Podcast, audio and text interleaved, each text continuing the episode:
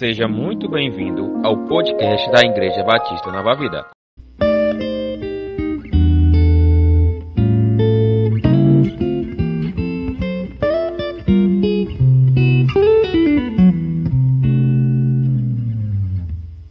Muito bem, vamos para o texto bíblico que eu gostaria nessa noite conversar um pouquinho sobre- com os irmãos sobre culpa. Você é culpado de alguma coisa? Vamos ver. Salmo 32, versículo 1 ao versículo 5.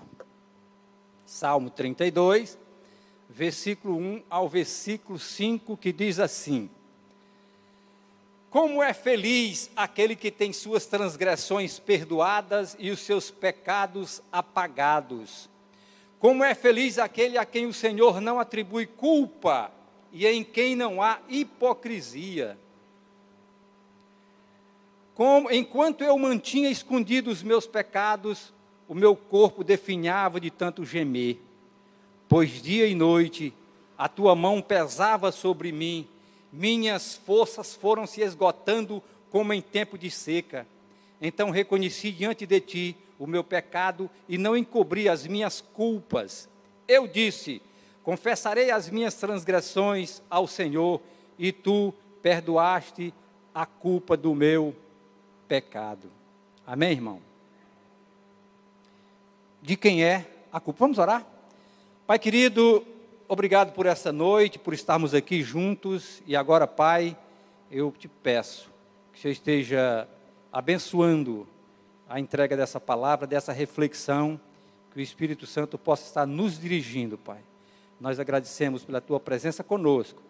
Tudo em nome de Jesus. Amém. Essa história de culpa, irmão, começou, todo mundo aqui sabe, começou desde Adão e Eva. Quando Deus chega para Adão e, pergunta: Adão, você comeu a, a fruta que eu proibi que você para vocês não comerem? Ele disse, todo mundo aqui sabe, né? Quem é culpa? A culpa é da mulher que o senhor que o senhor me deu. Quer dizer, culpou a mulher e culpou Deus. a culpa é da mulher. Aí Deus chega para a mulher e diz assim: Você realmente deu a, ao seu marido a fruta que eu disse que não era para comer? E ela diz: Não, tá certo, eu dei, mas acontece que não, a culpa não é minha. A culpa é da serpente. Portanto, a gente sempre está colocando a culpa no, no outro. Eu não sou culpado, quem é culpado é o outro. Quer ver uma coisa, irmãos? O cara chega em casa, pega o boletim do menino, aí vê que o menino está com nota baixa. Aí ele diz: Sabe por que, é que, esse menino, que esse menino está com nota baixa? Dizendo para a mulher dele: A culpa é sua, que deixa o menino nesse telefone até não sei que hora e, e não dorme, e, quando, e aí não tem tempo de estudar. A culpa é sua. Por sua vez, ela diz: Ah, é? A mulher dizendo para o marido: A culpa é sua que você não tem moral para esse menino. Esse menino fica o tempo todo no celular e você não diz nada. Você não tem moral. E aí, o menino está no meio, ouvindo tudo, e diz assim: Continue brigando, que eu vou fazer o que eu quero. então a história é: a culpa é do, do outro.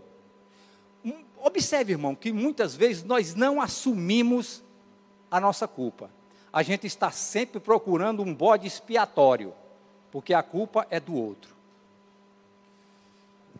A culpa, irmão, está, essa história de culpa, culpar os outros, está na política, está na escola, está em qualquer área da vida, no trabalho. Culpado sempre é o outro. Só que existem alguns tipos de culpa. Quais são os tipos? Vários tipos de culpa existem. Mas eu anotei aqui quatro tipos de culpa que existem. A primeira culpa é a culpa legal. Ou seja, é aquela culpa que realmente a lei diz que está errada, está errado e a gente faz, por isso a culpa é legal. Por exemplo, avançar um sinal vermelho ou parar no local proibido, estacionar no local proibido, andar sem capacete, é? é uma culpa legal. Esse é um tipo de culpa que a gente carrega. Beleza. Agora também tem a culpa social. Como é a culpa social? A culpa social é uma fofoca, é uma brincadeira de mau gosto. Aliás, rapaz, esse negócio de, de, de, de brincadeira de mau gosto, tem umas que, é, que são terríveis. Eu vi um senhor dentro, num lago, num lago, tomando banho. O cara pegou um jacaré feito de, lá, de, de, de plástico e jogou o jacaré sem o homem ver.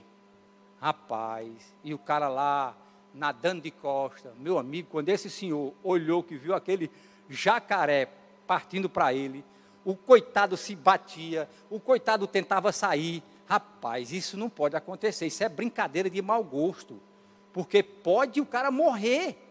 O cara doente do coração não aguenta o negócio daquele, vai morrer. Então, esse tipo de, esse tipo de brincadeira é, a gente diz que é culpa social, é fofoca, brincadeira de mau gosto, seria ferir o código ético social. Precisa ter muito cuidado com essa história de, de brincadeira de mau gosto. É uma culpa também, é um tipo de culpa. O outro tipo de culpa é a culpa pessoal. O que é a culpa pessoal? Não devolver o troco na hora que chega no pão. É também colar. Lá na, no meu interior a gente não chama colar na escola.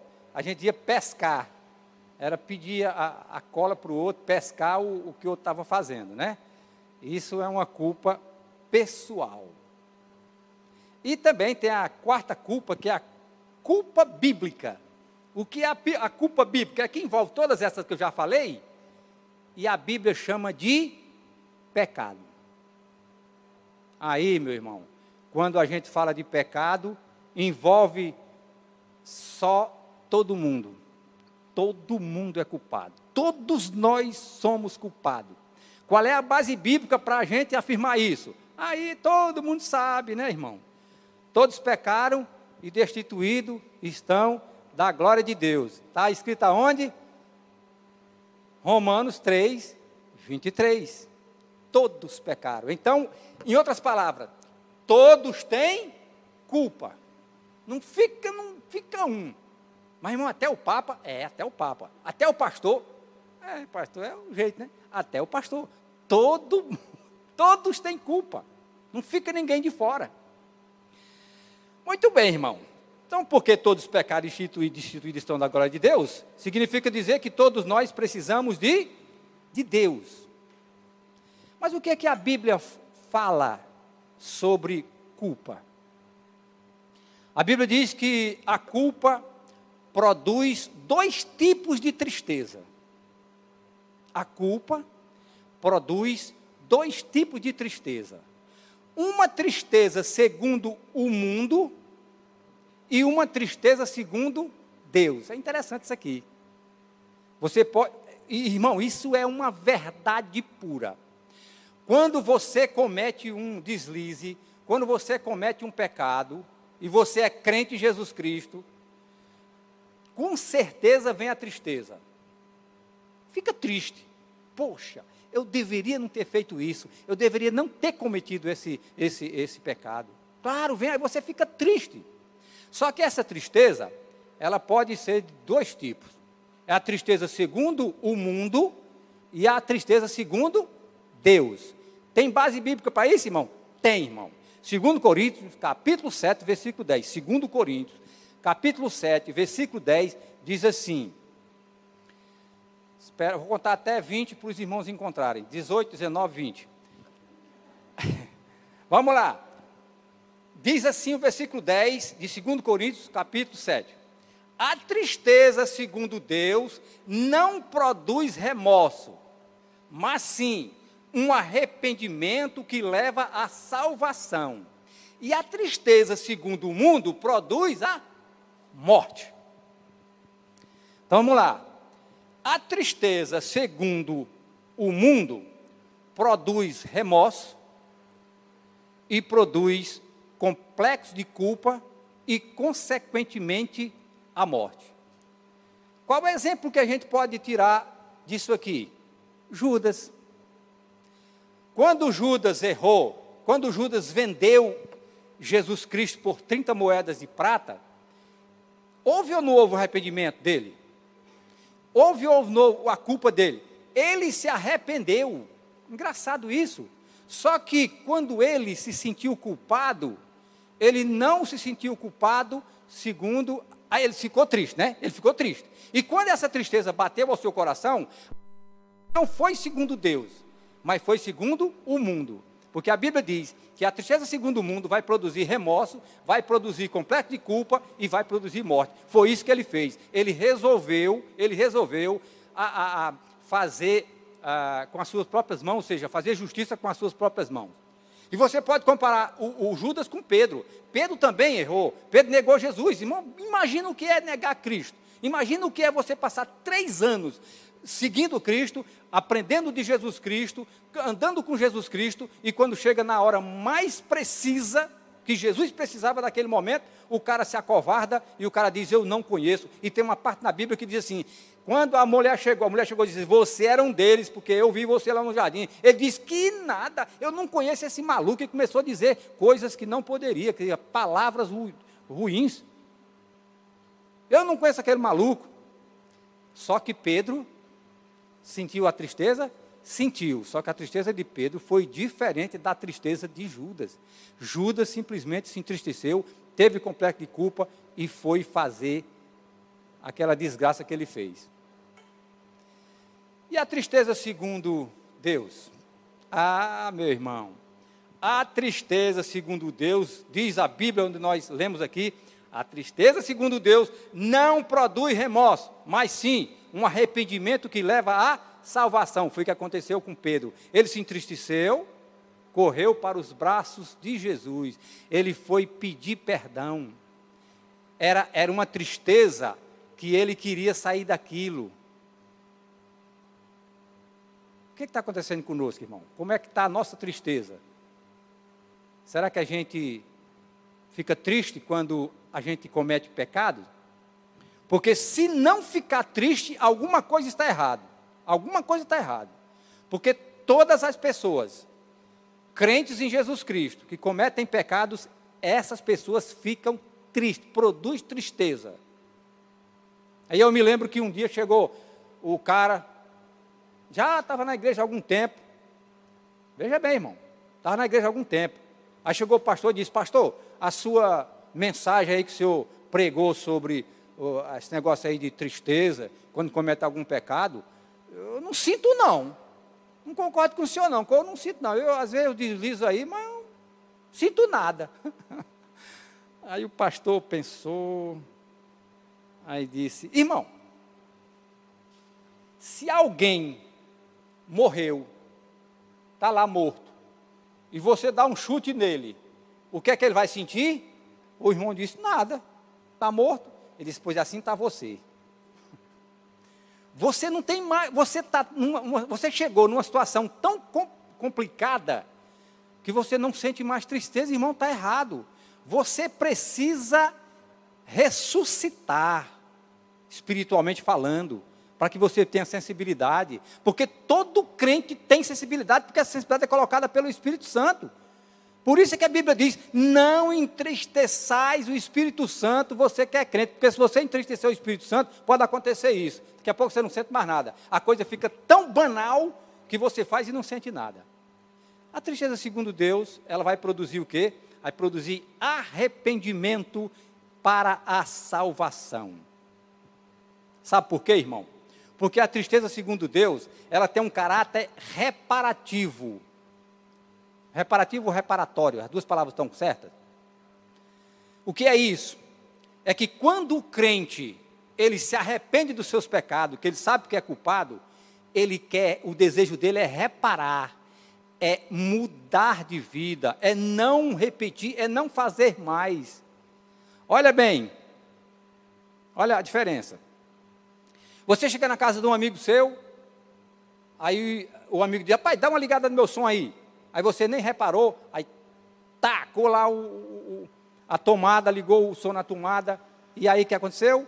Estava em 110, irmão. Aí tá, tu ligaste em 220. O que aconteceu? Queimou o som do rapaz. Deu curto lá e queimou o som do rapaz. Aí você pode dizer para ele: Ô oh, rapaz, puxa vida, estou triste, porque isso aconteceu. Desculpa aí, viu? Legal, né? Muito fácil. Sabe qual é a diferença, irmão? A diferença quando a tristeza, segundo Deus, tem um caráter reparativo, é que ele pode dizer: meu irmão, queimei, queimei teu som. Eu vou, vou reparar, eu vou levar no cara que conserta, vou consertar e vou trazer de volta. Esse é o caráter reparativo. Você não simplesmente diz palavra e, e simplesmente cai fora, não. Você assume a responsabilidade e você vai resolver o problema. O crente em Jesus Cristo tem que resolver o problema. Ah, meu irmão, eu não posso. Beleza, não pode, não pode. Ninguém vai fazer o, o que não pode. Chega para o cara, meu irmão, gostaria muito de consertar o teu som. Eu sou culpado aí, queimei o teu som. Gostaria muito, mas infelizmente estou sem condição. Repara, você está reparando. Essa que é a grande diferença de um crente que realmente quer reparar e que tem tristeza segundo Deus. Muito bem, irmão. Olha o que, que diz a Bíblia a respeito disso. Como é reparativo mesmo. Efésios capítulo 4, versículo 28 e 29 diz assim: Aquele que furtava, não furte mais.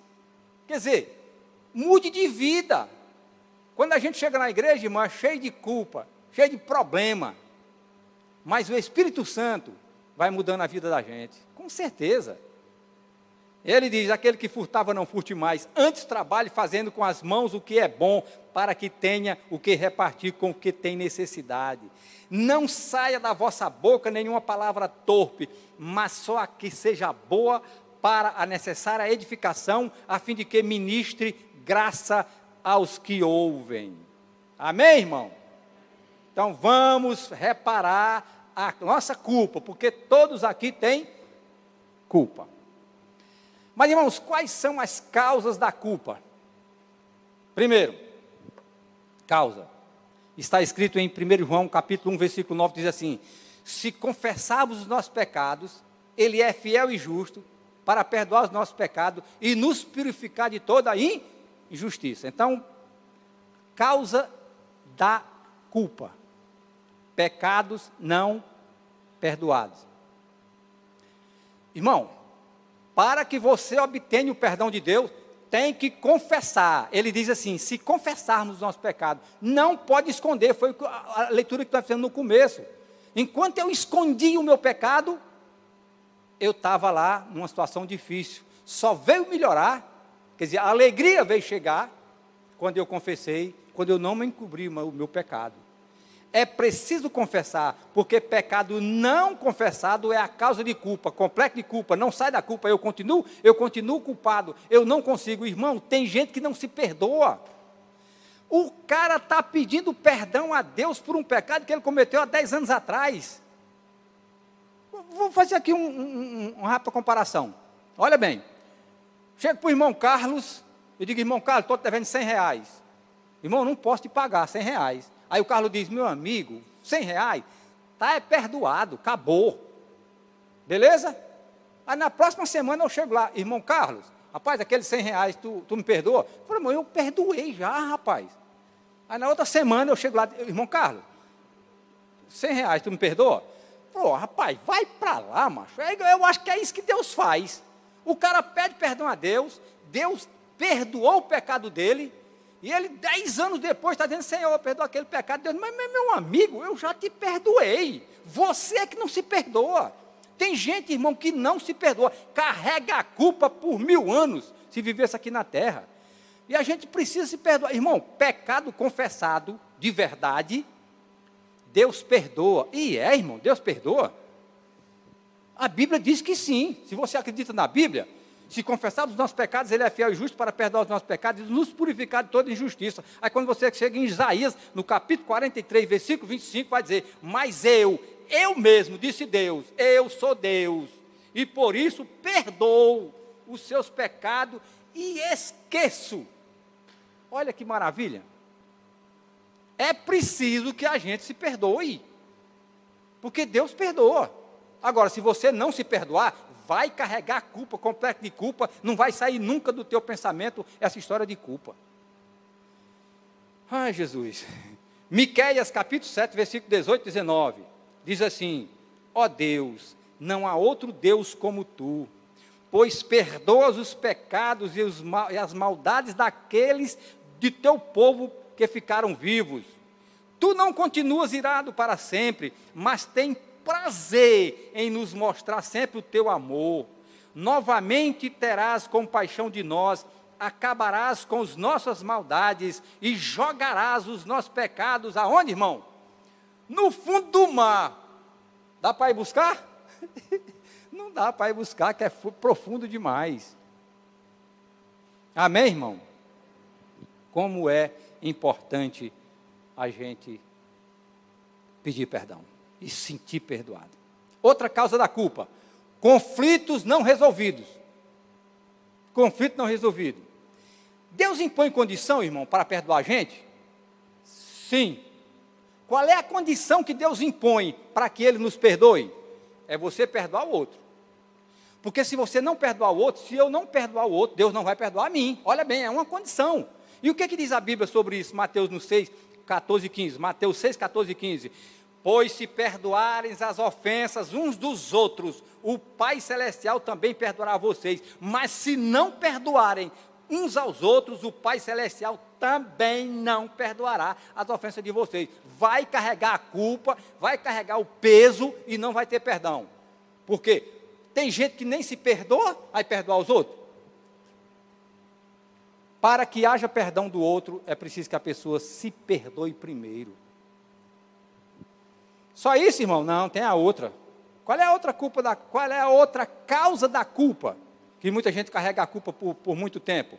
Apocalipse capítulo 12, versículo 10, que diz assim: Então ouvi uma forte voz dos céus, que dizia: Agora veio a salvação, o poder e, do, e o reino do nosso Deus e a autoridade do seu Cristo, pois foi lançado fora o acusador dos nossos irmãos, que os, nos acusa diante do nosso Deus dia e noite. Sabe por que muitas vezes a pessoa carrega culpa? Porque Satanás está lá dizendo para ela: Tu é culpado, Deus não vai te perdoar, não. E o cara acredita. Aí a culpa continua, continua, não se perdoa, e vai indo, e vai indo, e o diabo acha bom. Continue assim. É a causa, é uma das causas da culpa. Irmão, mas o que nos interessa mesmo é como tratar a culpa. Como é que a gente pode tratar a culpa? A culpa é uma doença moral. Por isso, o tratamento é espiritual. O que é que eu tenho que fazer para eu não carregar essa culpa durante a minha vida toda? Primeiro, já foi dito, arrependimento. Segundo, confissão. Terceiro, reparação porque tudo isso forma o segredo do perdão. Se confessar o pecado, há perdão. E se há perdão, o tratamento está completo. A mulher apanhada no ato do adultério, o que foi que Jesus disse para ela? Vaz e não peques mais. Ou seja, repare a sua vida. É aquele caráter reparador. Vá reparar, não faça mais isso, fique tranquila, você está perdoada, acabou, não se fala mais no assunto, não procuro mais o, o irmão Carlos para pedir perdão por causa de 100 reais. Acabou, morreu. E aí, irmão, a conclusão é: precisamos saber que o propósito do perdão de Deus não é apenas aliviar as nossas, a nossa consciência, mas para nos dar uma vida plena, uma vida plena. Irmão, crente feliz é aquele crente que sabe pedir perdão, é aquele crente que não carrega culpa a vida toda, aquele crente que sabe perdoar. Juntou tudo isso, ele sente feliz. Senhor, eu sei que eu continuo sendo pecador, mas eu sei que o Senhor me perdoa. Eu sei que eu estou perdoado. Sabe por quê, Senhor? Porque eu também perdoei fulano. Alguma coisa aconteceu entre nós, não tem mais problema, estamos bem, acabou. Aí, meu irmão, é só correr para o abraço. Porque Deus, Ele é maravilhoso. Curva a tua fronte e vamos orar. Pai Santo, Pai querido, nesta noite nós queremos agradecer, agradecer pela tua presença na nossa vida, porque é a promessa do Senhor que estaria conosco. E eu creio, Pai, nós cremos que o Senhor está nesta noite aqui, nos abençoando, aceitando o nosso louvor, a nossa gratidão. Principalmente, Pai Santo, porque o Senhor já nos perdoou tantas coisas que aconteceram no passado.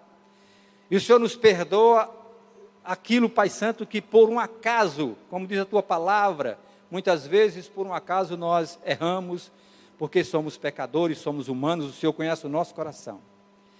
Mas nós sabemos, Pai Santo, que temos um advogado diante do Pai para dizer, Senhor, que nós não somos culpados e se somos culpados, está perdoados, porque o Senhor nos perdoa, Pai Santo.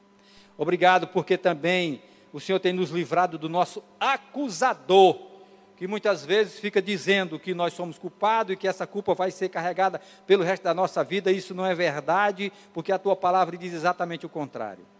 Obrigado pela certeza do perdão.